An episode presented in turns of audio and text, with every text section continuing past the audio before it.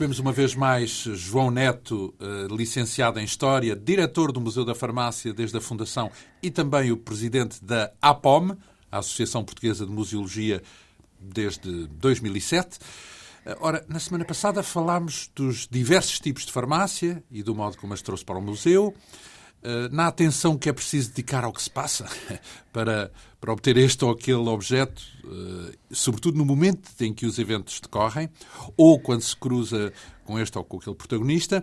Lembramos o caso do diário da investigadora Odete Ferreira, eh, os apontamentos de António Arnaud quando propôs a criação do Serviço Nacional de Saúde, nos anos 70, fascinante também o modo como obteve inúmeras peças da antiguidade, do, do tempo dos romanos, dos gladiadores, ou até antes disso, uma placa cuneiforme da Babilónia com uh, uma receita médica. Enfim, boa parte deste espólio é também obtido em leilões. Eu ouvi falar de um certo leilão que houve em Paris com uh, peças europeias. Como é que foi esse leilão? É verdade. Foi um, um, leilão espetacular, foi o maior leilão de farmácia alguma vez ocorrido. Eram sensivelmente mais ou menos 500 peças. Era de um farmacêutico, de um professor de História da Farmácia e proprietário de farmácia em França, que era o professor Louis Continat, e nós fomos avisados pelo meu colega João Castelo Branco, que naquela altura era o diretor do Museu do Azulejo, fazendo referência que, João, vai acontecer isto. Então, e antes de mais, há muitos museus de farmácia no mundo? Há, uh, há cerca de 900 museus ligados à farmácia Verdade. e à medicina. Verdade. Então só há, 200, nosso... há 200 países e há 900 museus. Há... Quer dizer que há países que têm vários museus de farmácia. Há, porque muito do que é hoje considerado museu ou coleção visitável uh, são antigas farmácias que deixaram de funcionar e que a municipalidade fez transformou exatamente, em transformou em, museu. em coleção então, visitável. Isso quer dizer, aliás, há... sim, sim. aliás, vai ocorrer esse caso em Vila Viçosa, que é um projeto do, da Idilidade, da, da nova comissão ou da, da, equipa camarária, juntamente com o Museu da Farmácia e com o proprietário da Farmácia Monte, vai ser a primeira coleção visitável no nosso país e vai acontecer em Vila Viçosa. Então isso quer dizer que em Portugal também não há só dois museus, em Lisboa e no Porto, Começa a haver mais agora. Portanto, e acho que é um caminho. Um caminho. É. Um Ora, caminho. mas isso só para perceber que quando há um leilão desses, então é, uma, é uma, um fardezinho, digamos é. assim. Foi. Só para as pessoas terem a noção, é, foi exatamente um leilão feito num cinema em Paris. Portanto, estamos a ver. Presencial, portanto. Presencial, estamos a falar nos finais dos anos 90, em que não havia uh, cadeiras vagas. Portanto, estamos a falar de um filme, de um cinema tipo Condes, completamente cheio. Portanto, um dos grandes, não é? Exatamente. E, e nós conseguimos trazer para Portugal cerca de 50 peças, pelo que fiquei mais tarde conhecido no âmbito de alguns colecionadores franceses como o português de Emma. De Emma? De... Ah, um palavrão. Um palavrão.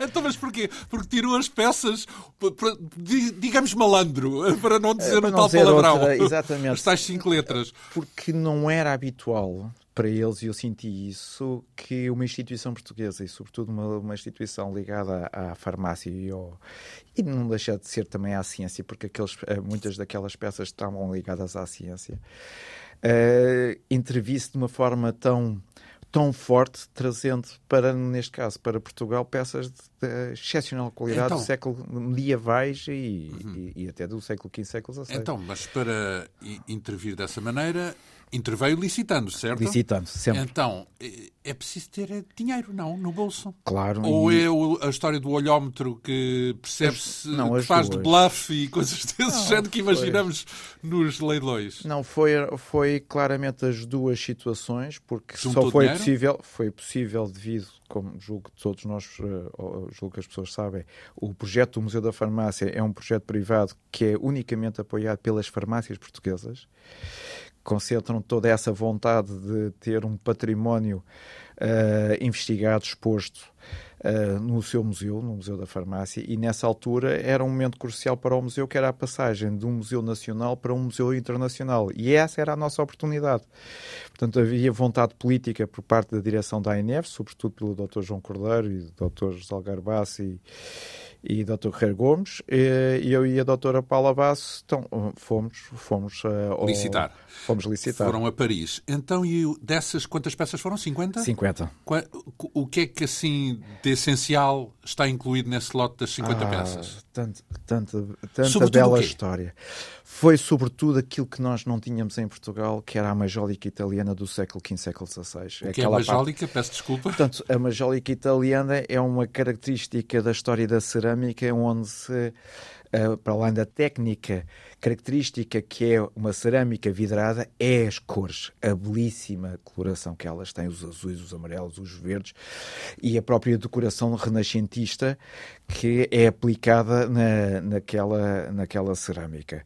E, e são uma referência em termos do marco da própria história da farmácia, porque não, é uma altura em que nós estamos a desenvolver já os primeiros princípios, de, os primeiros passos já de alguma química e de uma maior eficácia eh, por parte dos medicamentos, e se nós relacionarmos também com a época, estamos a falar no, no combate contra a peste, com a por acaso, peste negra. Quando falamos de farmácia, excluímos sempre o lado artístico-estético, digamos assim, porque pensamos que, ah, não, isso é, o comprimido até pode ser, eh, enfim, pode ser horrível à vista, o que interessa é que cure. Mas, pelos vistos, então há, há um, um esmero para uh, que tenha uma boa aparência, uma, uma, boa qualidade artística também, é isso? Uh, sempre. O, o, revestimento, o revestimento foi sempre essencial na comunicação de otimismo que a farmácia quer dar à, à pessoa que entra. Como se fosse um marketing visual uh, uh, orientado para um o bem-estar também, para o otimismo. Claro.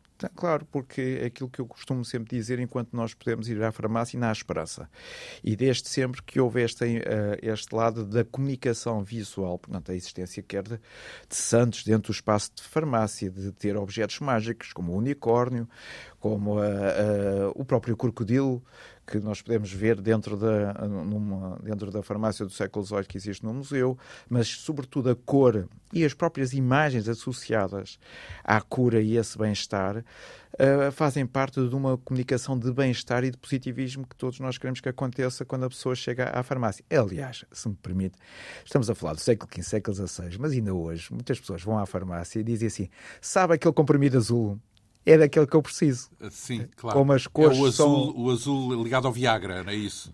Exatamente, como ainda hoje, no século XXI, a cor ainda faz parte de uma certa distinção e de classificação por parte das pessoas do medicamento que eles pretendem. Por acaso usou uma expressão que, no caso da farmácia, é du tem duplo significado com muita razão de ser, que é o positivismo, porque é o positivismo no sentido de ter um, uma leitura positiva daquilo que se vê, Exato. mas positivismo também no sentido científico do termo, porque o positivismo é aquela corrente que encara as coisas como uma ciência. Neste caso é encarar é. das duas formas. A ciência e também como o espírito, alguma coisa que faz bem ao, ao, à alma, digamos assim. Por outro lado, eu lembro-me na volta que teve a bondade de, de me oferecer pelo museu e, e, que torna de facto aquele espólio fascinante. Lembro-me de ver umas peças que cogito se não terão sido adquiridas nesse leilão lá em Paris, porque eram francesas. Portanto, uma faiança com imagens dos reis franceses, uh, uns boiões do século, penso eu, que do século XVII, século XVI, essas peças têm a noção, para já, que são preciosas, certo?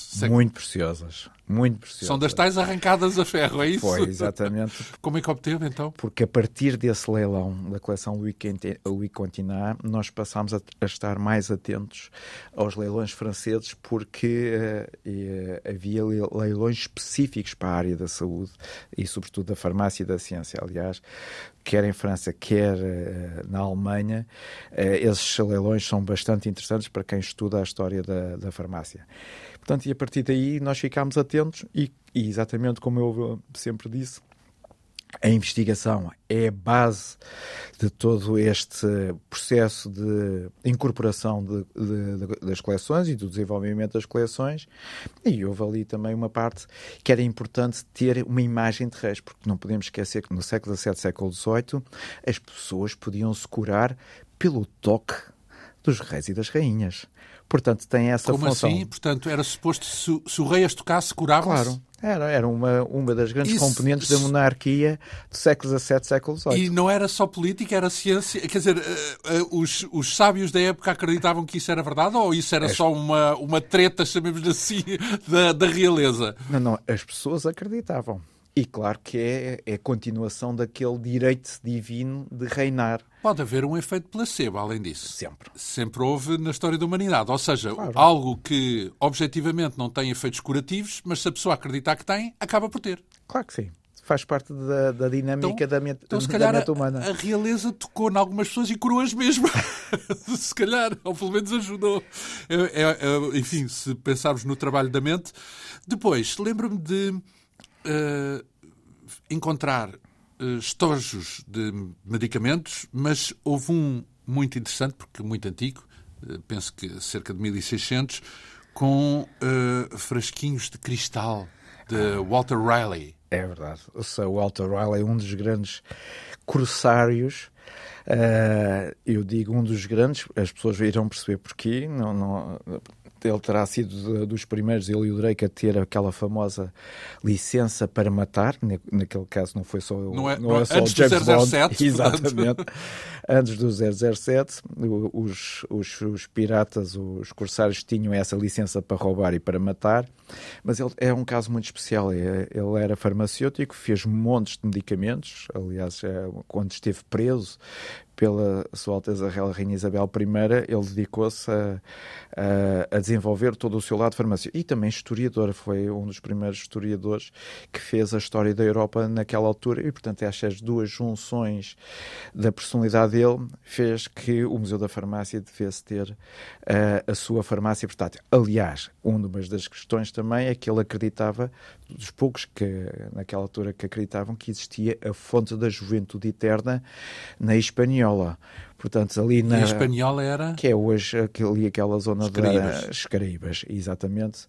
E e, portanto, ele morreu à procura exatamente dessa fonte da juventude eterna que só podia ser guardada em frascos de cristal. E tem os frasquinhos de cristal? E nós temos os frasquinhos de cristal. De Walter Raleigh. É verdade. Com, onde é que obteve esses frasquinhos?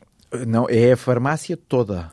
É, é todo o invólucro da caixa e os seus frascos foi na no originais. Leilão. Originais. Digamos que originais. ele terá tocado neles, portanto. Ah, sim, certamente. Então, mas como é que onde é que vai encontrar? Na Inglaterra. Neste caso foi na Inglaterra. Leilão? É foi isso? Leilão. Não há trocas de género. Eu tenho desta, tenho dois, tu também tens dois dessas, trocamos. Não temos tido essa. Só, política. claro, essa política, mas sobretudo temos uma política de colaboração que, é, que, que fazemos isso nas exposições temporárias. Temos um caso ah, muito específico. É isso? Empréstimos, mas temos um caso muito específico que para nós é muito importante, que é uh, temos uma peça do Museu Geológico e Mineiro, que é outro grande museu da, uh, da história da museologia em Lisboa, no qual eles têm uh, depositado no museu uma, uma mó do Neolítico e, e, faz, e mostra aqui este espírito de colaboração entre museus. E uma mó é um produto, do, é, é um objeto do Museu de Farmácia? Claro que é, então, porque uma das, das situações uh, estamos, farmacêuticas... Estamos a falar de mó, de, não de moinho, não? Não, exatamente. Duas pedras em que uma é a base, onde vai estar o produto, e uma é, vai ser aquela que vai esmagar, pulverizar as substâncias. Mas e pulverizar não, não se utiliza um, uma marreta qualquer para... Isso, isso foi muito... Exatamente, mas é entre aspas, uma marreta mais rudimentar, estamos a falar do, do Neolítico, do, do, do, período inicial, no qual tentava facilitar exatamente através da pressão e do movimento de, no qual se vai fazer essa pressão. Entre era, e eram as pedras. pessoas, era o homem que fazia esse movimento, é isso? Hom, não era mecânico? Exatamente. Uh, sim, sim, com sim. o vento ou não, não sei Não, quê. não, é o homem. Homem a é pessoa, homem. pronto. A pessoa. Uh, então, uh, temos muitas farmácias no Museu da Farmácia, portanto, estojos de farmácia, no, no fundo, e um dos estojos é. Hum, na verdade, não é bem um estojo, é uma taça com pedras de goa dos boticários jesuítas do século XVII. Ah, isso é das pedras, das pedras mais importantes na nossa história da farmácia, porque é tão simplesmente a pedra filosofal. Então? É a nossa pedra filosofal porque Uh, é um medicamento feito por jesuítas portugueses farmacêuticos em Goa. Ela é conhecida pela Pedra de Goa, aliás. Dos primórdios, dos século XVII. Estamos a é? falar do século XVII, aliás. Foi, uh, aliás, uh, foi uma das grandes peças, ou, ou um dos grandes conceitos que a Sua Alteza Real, a Dona Catarina Bragança, leva quando casa com o rei inglês. Foi exatamente estas pedras de Goa e tudo aquilo que ela conseguia fazer, porque qualquer uh, substância que, que, a pedra de Goa era adicionada, ou mesmo tomando na sua forma original, todas as doenças iriam desaparecer. Ela era tão poderosa, tão poderosa, que o simples toque dessa pedra no corpo, de uma forma exterior, podia debelar as doenças. Portanto, nós estamos a, a, a quase a antecipar todos estes uh, novos uh, mecanismos que hoje a medicina tem, que é a aniquilação, por exemplo, das pedras de rim de uma forma exterior, não sendo necessário uma, uh, uma operação cirúrgica para ir, de facto, a essas pedras. Bem, mas nesse caso é, trata-se de mais um placebo ou, ou tem algum fundamento? As pedras de Goa têm mesmo uma propriedade curativa? Eu, quer dizer, quando em relativamente ao toque, é claramente nós acreditarmos. Sim relativamente à ingestão. Ah, ela, como ela era Algum feita. Efeito de ter, pode ah, ter. Claro que vai ter. Então, ela é feita de safiras, rubis, pérolas, pasta de cor de unicórnio. E, e, um bocadinho de ópio, portanto, alguma pode coisa. Pode... Mas não há assim grandes casos, pelo menos não houve reclamações. Ora bem, não, e depois, sendo algo de precioso, uh, imagino as pessoas muito facilmente associarem uh, a saúde e a preservação da saúde como algo que implica o investimento precioso, não é? Não, é, não era qualquer uh, substância daí de, banal que podia livrar as pessoas de uma forma é esse lado valiosa, da, não é? Exatamente, é, esse lado até do o lado valioso de, de, ser precioso e, sobretudo, porque nós na farmácia, desde a parte, desde a época medieval, as pedras preciosas fazem sempre parte de muitos ingredientes da, pois, farmacêutico. Justamente, temos todos um pouco aquela ideia, talvez um lugar comum, de que a bruxaria vive de substâncias, ou feitiçaria, melhor dizendo, vive de substâncias que são diabolicamente raras, não é? É o não sei quê, a bilis, não sei de que animal raríssimo que só existe em dois do mundo. Depois levanta imensos problemas na conservação da natureza, porque provavelmente as pessoas depois, eh, todos sabemos, eh, aquela farmácia que existe tradicional, eh, por exemplo, na China, onde põe em risco animais, não é? Preservação de animais, porque acreditam que o animal ABC ou o osso não sei do quê tem efeitos curativos e como isso pode ser perigoso para, perigoso. para, o meio, para o meio ambiente, não é? Mas a verdade é que a raridade ou a preciosidade esteve muitas vezes associada à cura e à possibilidade de curar, que é como e, algo que é precioso, não é? Exatamente, mas não apenas pelo lado em que o João estava a referir o lado da bruxaria. Não posso deixar de referir que ainda no século XIX vendia-se múmias no Cairo para o mercado farmacêutico, porque acreditava-se exatamente que o famoso pó de múmia uh, estava associado uh, às múmias egípcias. Claro que a substância que é que é o, química. O que é, que é o pó de múmia? Pois, é o que sobra de, de, dos cadáveres exatamente. De, dentro dos, dos acreditava-se, acreditava-se exatamente que esse, esse lado quase intemporal que a múmia representava, porque estávamos a olhar para esse lado, que é, podia ser utilizado na farmácia. Na realidade, depois, no século XIX, era simplesmente um, uma substância química, mas que era considerada o famoso pó de múmia. Aliás, muitas farmácias punham, agora não vou dizer que eram realmente múmias verdadeiras, mas, mas diziam que eram. Mas diziam que eram. então, depois temos uh, peças da expansão portuguesa, dioramas, uh, marfim, faianças com paisagens orientais. Isso foi buscar aonde? Isso já são uh, peças da, da, nossa história da, da faiança portuguesa da, e é, é um pouco de. Uh, da linha que os próprios gregos nos transmitiam, que é cenas da vida de, de um da sociedade que era representada nos utensílios uh, da nossa vida diária. E no, na, no caso da faiança portuguesa, e sobretudo em alguns casos da faiança portuguesa de, de farmácia, nós temos casos em que temos ali uh, imagens do Oriente, de, temos de, do, do, próprio Brasil, uh, de pessoas com pássaros exóticos que acabavam também por dar esse lado do exotismo e dessa preciosidade é com muitas das substâncias que eram colocadas no seu interior. Então, uh, estamos a falar apenas do lado artístico, dos recipientes Sim. onde cabiam medicamentos ou substâncias para uh, curar doenças. É, volto outra vez ao, ao, que, ao algo que o João disse, o que é o lado artístico. E nunca podemos esquecer este lado artístico, porque quando o objeto em si deixou de ser trabalhado uh, no seu material uh, base, nós vamos ter, por exemplo, no século, no século XIX e no século XX, esse lado artístico pelo lado do design do rótulo, do próprio rótulo, que muitas vezes são autênticas obras de arte, mas também na industrialização do medicamento do século XIX e no início do século XX, os frascos com todos aqueles embrulhos, com aquela rotulagem, que são autênticas obras de arte de design. Por acaso, nos últimos tempos, não há muita coisa em frasco, não é? Já é raro não, haver. É.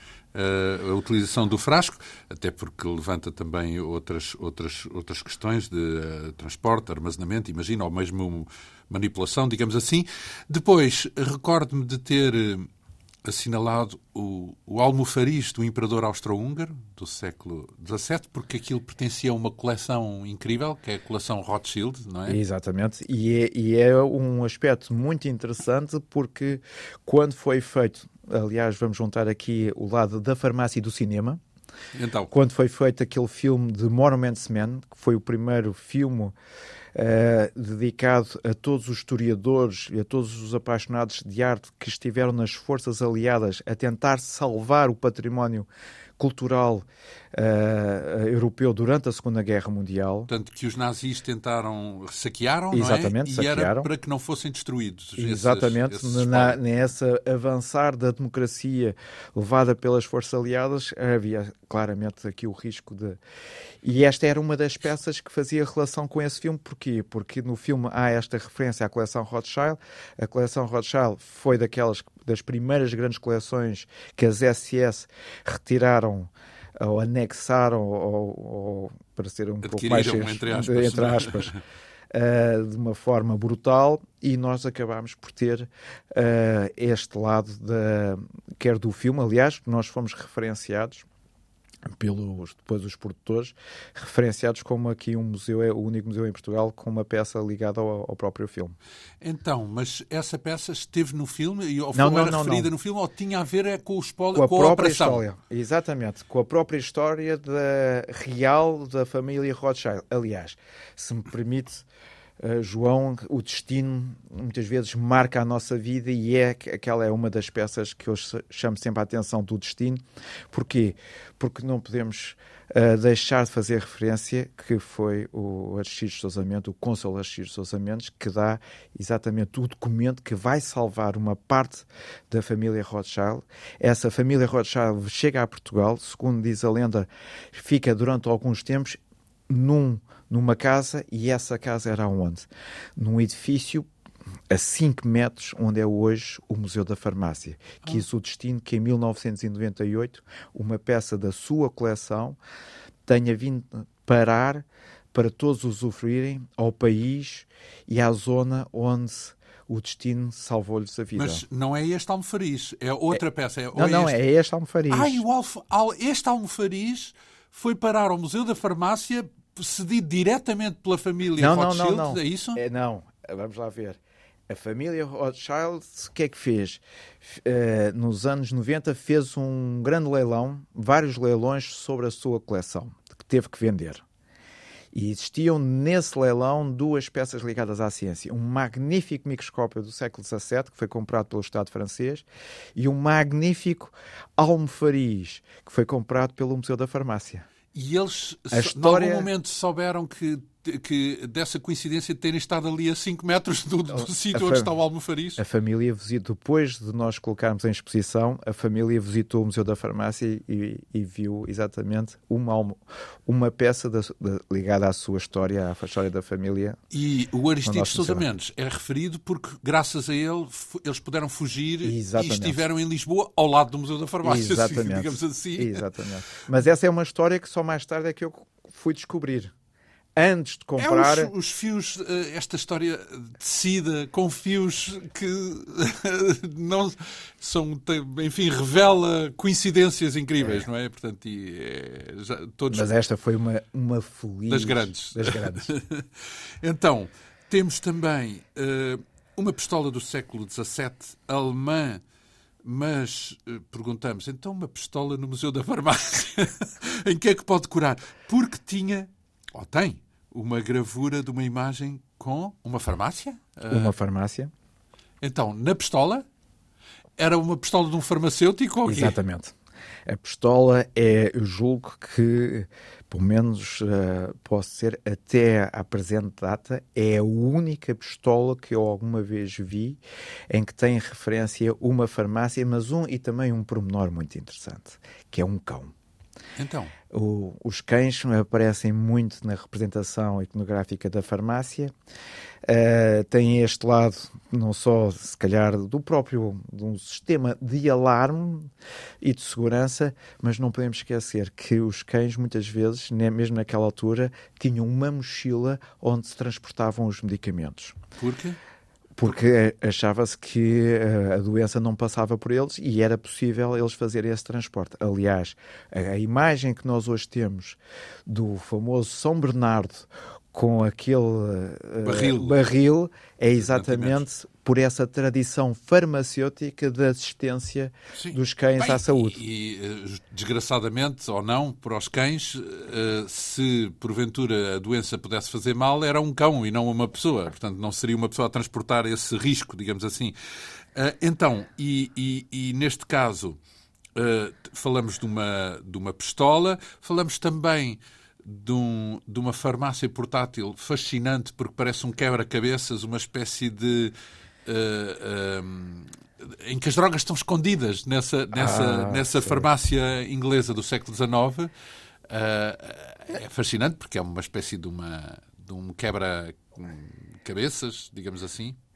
Eu não diria tanto que é um quebra-cabeça, mas era exatamente ou, um sistema de segurança. Traficar. Também podia ser. Para... Não, não. Era mesmo de segurança, porque nós não podemos esquecer que eh, o ópio e outras substâncias Uh, destes uh, ligadas a estas drogas que hoje são, muitas vezes dizemos que são drogas duras, eram normais. Porquê? Porque muitas vezes a única solução para tirar a dor e aliviar uh, esse mal-estar da doença tinha que ser com estas substâncias. E as substâncias, e as... sendo perigosas, tinham que estar eh, estavam, reservadas? Estavam é reservadas. Sempre estiveram reservadas no espaço farmácico e numa farmácia portátil, elas não podiam estar perfeitamente assim, acessíveis. acessíveis. Tinham que estar escondidas. Exatamente, para o farmacêutico tirar a dose certa para salvar a vida de uma pessoa. E neste caso, uma farmácia escondida significa o quê? Uma gaveta disfarçada? Significa... É. É, geralmente é sempre ali. Que à primeira vista não é detectada. Exatamente. É preciso saber o truque. Depois, eh, há pouco, eh, antes desta entrevista, falávamos das visitas que organizava e que, ao nível das escolas, havia uma sempre com grande êxito que tinha a ver com os objetos relacionados com a história da sexualidade, o que é mais é ou menos normal, pelo menos numa população juvenil, gosta dessas coisas porque recordo-me de ver, nomeadamente, um cinto de castidade. Antes de mais, porque é que um cinto de castidade, ou de proteção, se quisermos, é um uh, objeto do Museu de Farmácia, em que aqui fazemos a ligação? É, sobretudo, um objeto ligado à saúde, porque, primeiro, Uh... Então, mas castidade não. Eh, então, se calhar, não é cinto de castidade. Lá está. Não. Exatamente, é uma das fake news mais conhecidas pela história. Eu tenho o hábito de dizer que a única pessoa que eu conheço que usou um cinto de castidade uh, ao longo da história foi o Woody Allen no filme O ABC do Amor, que há uma parte em que faz e, portanto, é o cinema e não é na realidade. Exatamente. Então, mas e na mas realidade é... o que são esses cintos? Então? Na, na realidade era, uma, era um objeto que deveria existir na casa das pessoas, sobretudo em períodos de guerra. Porquê? Porque um pai extremoso um, uh, e um marido também preocupado se não conseguiu fugir com a família da guerra, e não podemos esquecer que a Europa no século XVII, século XVIII está a ferro e fogo, era uma forma de proteger as senhoras da, da sua família da violação. E não podemos esquecer que... Então, então é de castidade. Então é um de castidade. Uh, Porque não, eu pensei que tivesse a ver com a proteção de doenças. Ou... Isso era outra situação que eu iria falar.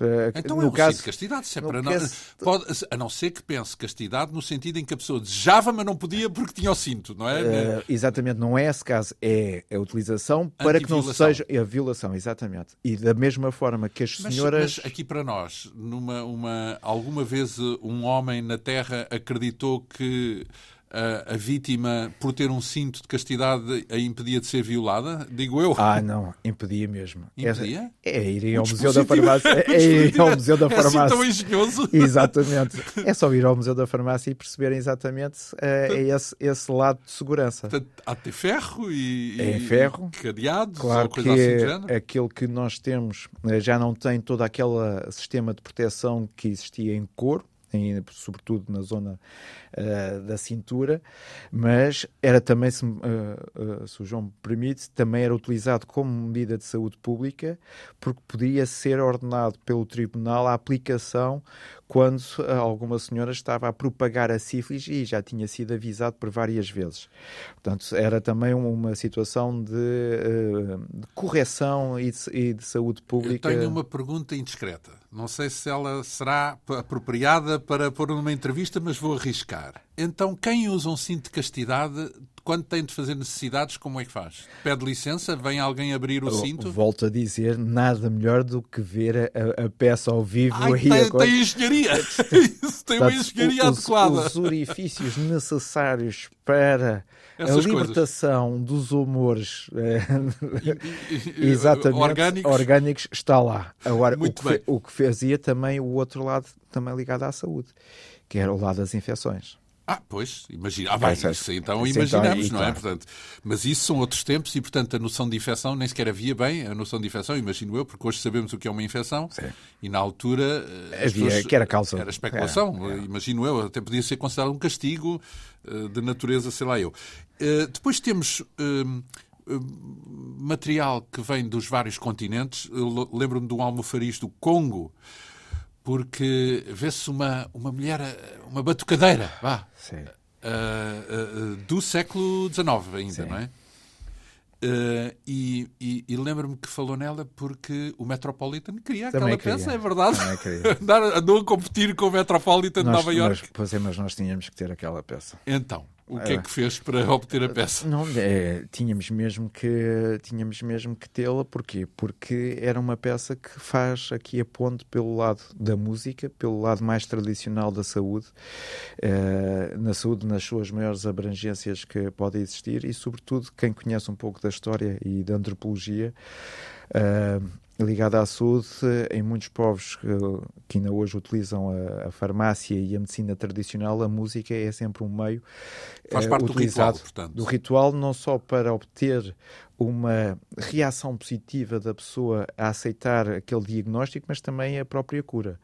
Uh, portanto, aquele almofariz, enquanto objeto para misturar, para criar um, um medicamento, fazia a ponte também por este lado uh, da música na saúde. Então, e como é que uh, tratou desse interesse do Metropolitan na peça também? Pois, mas isso é, é o lado é o, la é o lado do segredo da nossa história que convém ter uns segredos. Pronto, é, lá está, é preciso ter um olho detetive, não é? E, e se calhar de bruxaria também para, para, adivinhar o que lá vem, para adivinhar o que vai na cabeça dos outros. Digo, é muito interessante, se tivermos tempo ainda falamos disso, da mentalidade que é necessária necessário levar para um leilão, por exemplo, Sim. onde estamos com outras pessoas. Uh, Lembramos-nos sempre daqueles jogos de casino em que os jogadores olham uns para os outros para tentar perceber o que é que vai se o comportamento uh, consegue revelar o jogo que tem na mão, não é? E, e, e, eu imagino que nos leilões também é preciso olhar para as pessoas para ver se, se detecta qualquer coisa que revele onde é que aquela pessoa. É, é, qual é o interesse dela e, e, onde é que na competição ela é mais vulnerável. Onde é, que, onde é que se pode investir mais num leilão. Imagino também que é, um, é um, uma coisa que se adquire com a experiência, não é? No primeiro leilão uh, são todos inexperientes e se calhar são enganados muitas vezes e depois ao décimo leilão a coisa já corre melhor, não é? Uh, mas é preciso, antes de ir para a guerra, uh, preparar-nos para essa, para essa estratégia. Isso é o quê? Preparar uma guerra, entre aspas, de, Porque, do leilão? vamos já ver, eu, eu recordo sempre os problemas que na Segunda Guerra Mundial os generais ingleses tiveram quando Churchill dizia tinha que tem que se atacar a qualquer momento e, e agora. E muitos dos generais ingleses e sobretudo o o Montgomery. o Montgomery. disse sempre que só avançava quando as tropas estivessem preparadas. E isso é fundamental. E aquilo que nós fizemos foi exatamente isso. Quando nós começámos a perceber, nos anos 90, que para enriquecer a coleção, para tornar o conhecimento mais sólido, com peças inovadoras, eh, marcantes da história da saúde e da farmácia, nós tínhamos que passar pelos leilões.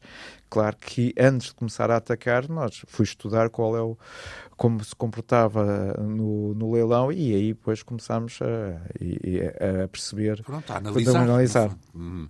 Uh, imagino é o que isso uh, representou de falhanços, porque deve ter tido falhanços, não é? Também, de querer uma peça e não a conseguiu por uma razão qualquer. É? Poucas, graças a Deus foram Portanto, poucas. Esses duelos ao sol normalmente resultaram numa Sim. conquista de alguns. Uh, pronto, e depois os sucessos, evidentemente, e, e tendo havido esses sucessos, eles lá estão no, no museu. Por exemplo, o estojo farmacêutico de, do Shackleton. É Portanto, um dos nomes cimeiros da, da, da, da, pesquisa no Antártico, ou melhor, da conquista, sabemos assim, entre aspas, uh, do Antártico uh, em, nos anos 20.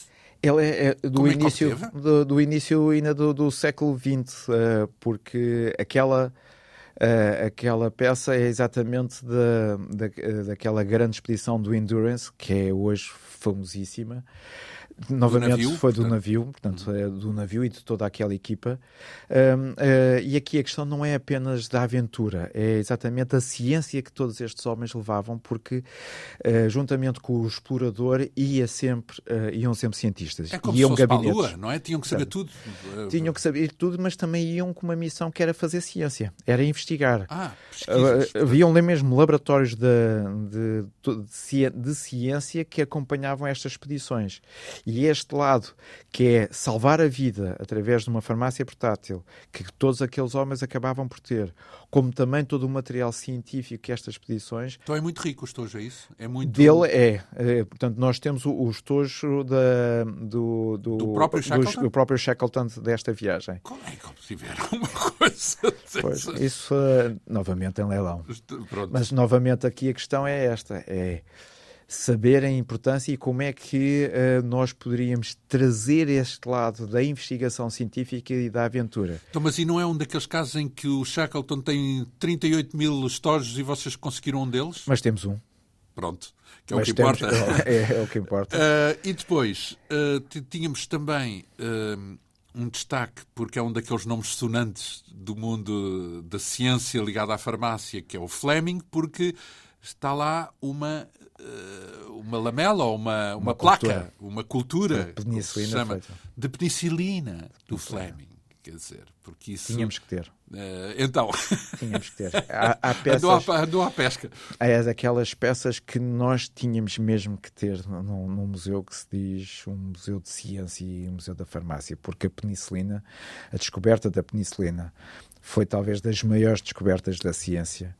Uh, eu julgo que uh, o microscópio e a descoberta da, da penicilina e do DNA são das grandes descobertas que nós temos. E, e, temos as três no museu, não é só essa, também temos a, o documento da descoberta da penicilina, da peço desculpa, da, do DNA, mas esta peça é este lado, que, porquê? Porque todos os dias uh, nós acabamos por ceder na farmácia, porque é, continua a ser das maiores armas uh, em termos farmacêuticos para combater uh, uh, todas as infecções.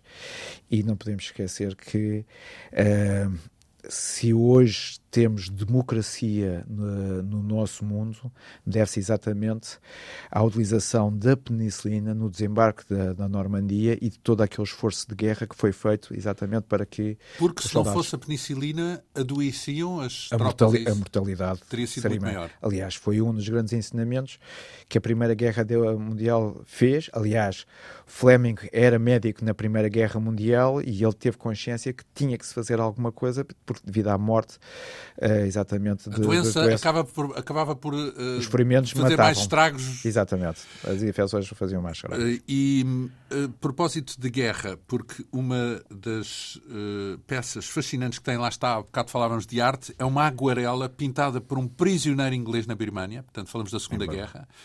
Uh, mas nessa pintura aparece uma imagem de uma enfermeira, não é? Portanto, de uma enfermaria. Ou de uma enfermaria, enfermaria exatamente. De uma enfermaria. Porque, antes de mais, uh, uh, houve outro museu que andou a, atrás ah, dessa sim, sim. também, não é? O Imperial Museum, não é? O Imperial Museum, porque de, o Imperial de, Museum de tem uma, uma, uma coleção, como julgo que se não visitaram, é daqueles museus que devem, deve ser visitado né, em Londres.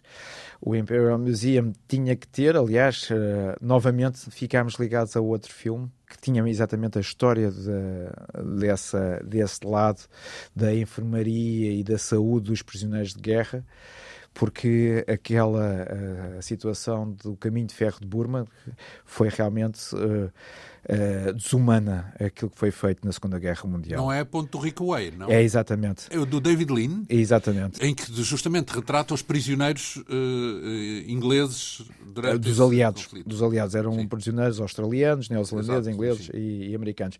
Aliás, se me permite Uh, João, há ali uma situação no próprio filme na, na Ponte sobre o Rick White em que esta enfermaria é retratada. É uma imagem singela. E reconhece-se isso ah, ao, olhar, ao olhar a pintura? É daquelas peças que nós fazemos referência quando numa visita temática que nós temos, que é o cinema no Museu da Farmácia, nós fazemos referência exatamente Com o ponto a do Rico Way. Exatamente. Depois tem também um preservativo do século XVIII, seja lá o que isso for, não, que se imagina, é. não é? 1700 e tal. Uh, uh, o engraçado, ou não é tão engraçado como isso, na verdade, revela digamos, o lado obscuro também do, do caminho da humanidade. É que aquilo parece ilustrar uma violação, não é? Portanto, porque essa pintura no é preservativo é verdade. não parece ser muito católica. Não, uh, aliás, foi uma das questões, não é tanto uma violação, mas é uma resistência. Aparentemente, parece ser uma senhora a resistir a um, a um avanço uh, de um homem. Então, e... e isso levou-nos aqui a uma questão se deveríamos colocar ou não, mas uh, realmente não foi essa a imagem que, eh, que realmente fez furor ou questionou, mas sim o tamanho do próprio preservativo, que aliás que é faço, muito grande. que é muito grande e eu faço sempre referência como monárquico, que, mostrando que no tempo da monarquia todos os preservativos eram king size. Portanto, alguma coisa foi... Antes de mais, quem é que usava preservativos? Porque havia essa noção de que um preservativo podia impedir eh, a reprodução? A, a questão não era essa. João, Doenças. a questão era a doença. Ah. Porque estamos a falar sobretudo do século XVII, século XVIII. Então, preservar é a doença. Era Portanto, preservar a saúde. Da doença, Exatamente. preservar a saúde. Exatamente. Então, e eh, neste caso, contra a sífilis, provavelmente. Era, era, era, era a doença era, dominante. Era a doença mortal, com todas as consequências. Não só mortal. Às vezes as pessoas esquecem-se que a doença tem imagens. A questão não é só o número de, de, de, mortes que a doença faz, que impressiona as pessoas, é o aspecto com que as pessoas ficam. E isso marca a história da doença e marca a história das sociedades. E uma das Quando questões... diz o aspecto no sentido do definhamento? Físico, é físico na, das marcas que elas deixam na, nas doenças. Aliás, um dos lados da cosmética, que é interessante quando nós fazemos essa ponte, é porque muitas vezes a sífilis deixava aquelas marcas daqueles pontinhos negros na cara, o que levou depois no século, século XVII e século XVIII a criação de pontinhos uh, ligados à cosmética para a pessoa disfarçar ah, esse estigma de ter a sífilis. Uhum. Uh, depois uh, temos uh, também muitos objetos que nos espantam porque alguns deles são extremamente atuais. Por exemplo, lembro-me daquele mini frigorífico para preservar medicamentos que ganhou na Web Summit de 2017, portanto Exatamente. já é do nosso, completamente do nosso tempo. Antes de mais, como é que obteve um, um objeto que foi premiado numa Web Summit? Deve ter ido a correr. Insistindo. Há, há aqui, eu, eu, eu, julgo que nós referimos a importância que o telefone tem na minha vida. O telefone... Assim que houve... É. Logo. Logo. É logo. É logo. É, é dessa forma que a Rosário Salgueiro desta casa ofereceu uh, aquelas máscaras que nós já fizemos referência do, do, Covid e aquela peça ligada a um farmacêutico português em Paris na luta contra o Covid. Foi com o telefone, com os primeiros contactos da NASA, em que foi para eles, e, e percebia-se, um português a pedir e desta forma eh, foi também aqui um com a Summit. com a App Summit. Então, Mas este mini frigorífico é o quê? Portanto, porque é, é o projeto vencedor da Web Summit. Que, então, mas nós podíamos era imaginar que a ideia de um mini frigorífico não seria assim tão inovadora. É um frigorífico pequeno e então. Mas, mas só que é para a insulina. Eu, este frigorífico apropriado e específico para levar a insulina vai fazer com que as pessoas que tenham diabetes possam se deslocar para qualquer parte, porque da mesma forma que carregam de energia um telemóvel, ali também podem carregar de energia aquele mini frigorífico e ter exatamente a insulina perto deles, pronta para atuar em qualquer momento. Portátil, no fundo, é essa, essa, é a ideia. Depois, se falamos de atualidade, não podíamos imaginar algo mais atual do que a Covid. Já aqui falámos no primeiro programa que tem as vacinas todas, mas tem também o desenho de uma enfermeira ah, que uma enfermeira lhe enviou. Quer descrever esse desenho? nós, nós ficámos com, uh, com dois desenhos da, da, da Marli. A Marli é uma enfermeira que uh, eu soube pelo livro que ela fez e o que é que ela mostra? Que naqueles momentos mais dramáticos do Covid, de grande dedicação à vida humana, porque não podemos esquecer que todos aqueles profissionais de saúde estavam completamente dedicados os poucos momentos em que ela podia relaxar, descansar, era a desenhar. Portanto, aqueles desenhos marcam, por um lado, não só há um que é uma autêntica fotografia, que é um paciente entubado, mas com todos aqueles profissionais à volta dele a tentarem salvar-lhe a vida e também uma situação muito engraçada que ela descreve que é e assinala que são os medicamentos que eram utilizados para salvar a vida daquelas pessoas porque por vezes então, nós ficamos não é padrão Pois, mas eh, se nós olharmos para a história da comunicação do Covid, a imagem que vai perdurar é sempre o lado das pessoas com, com aqueles tubos e com aquelas máquinas. E as pessoas esqueceram-se de, ou esquecem-se, que houve também um lado farmacológico, foram comprimidos que foram dados àquelas pessoas exatamente para sobreviverem. Também tem esses comprimidos, é isso? Temos, claro, claro que temos. Então, Sim, o, esse era automático.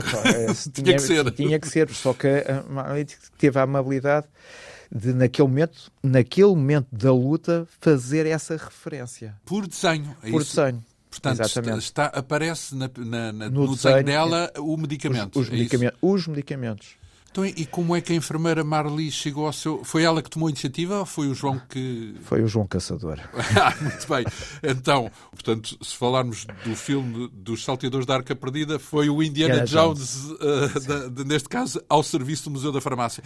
Então, depois temos uh, objetos de vários exploradores portugueses, e quando falamos de exploradores, não é só os que andaram no miolo da África no século XIX, por hipótese, mas também uh, os do nosso tempo, porque, Sim. por exemplo, tem a mochila de medicamentos do João Garcia quando subiu ao Everest, não é? Exatamente. Foi, foi mais o telefone outra vez? Foi o telefone? Sempre. Sempre. Foi só o João sair do hospital, como também, aliás, muito engraçado, uh, ele, o João foi ao Museu da Farmácia, mas o, dessas peças, talvez uh, uma das mais engraçadas é de um outro rapaz que por acaso tem o meu nome, que é aquele ultramaratonista, o João Neto, que tinha acabado de ganhar a maratona daquelas super radicais uh, no, gelo, ah, no gelo, no gelo, no gelo, e o João uh, estava, tinha acabado a corrida e ia entrar na, numa zona para relaxar e depois sair de lá e já estava a receber o nome. Olha, eu sou o João Neto e quero a, a farmácia portátil Portanto, já agora que tenho o mesmo nome, pode ficar, fica bem comigo, a farmácia. Então, e essas pessoas, antes de mais, nunca hesitaram uh, nunca. na cedência. Basta visitar o museu, aliás, e percebe-se uh... logo o eh, cuidado que é posto na, mas é na preservação. O, o, o, é, o mas, raid.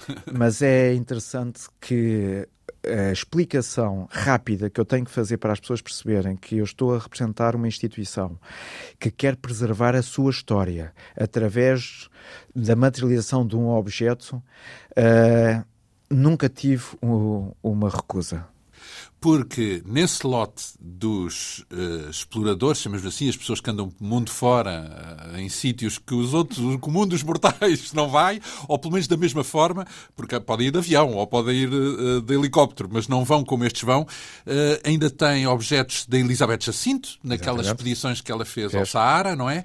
Ou do Carlos Souza, já agora, do o último... piloto Uh, no Dakar? No... Do, do, do, uni, do, último Dakar feito em Portugal. Em Dakar mesmo? Não, não, é de Portugal para, para, para, Dakar. para Dakar. Portanto, depois passou para, para, a América do Sul, portanto, o último que foi para a África, digamos Exatamente. assim. Exatamente, saído de Lisboa. E aí uh, falamos dos estojos de, uh, de farmácia, é isso? Exatamente. Dessa, dessas, de dessas equipamento. Pessoas. E depois, quais são as peças. Há bocado prometi que ainda tentávamos falar um pouco sobre os leilões, porque esse é o dispositivo que permite também a aquisição de algumas peças. Quais foram as peças uh, mais caras que adquiriu ou que se lembra assim mais, mais relevantes ou mais raras, digamos assim? Eu não, eu não direi que as mais caras, mas uh, é muito difícil eu escolher uma peça porque é a mesma coisa que me perguntarem os qual filhos. dos meus filhos ou do, ou do cão que, que eu gosto mais, uh, uh, mas há, há, há, peças.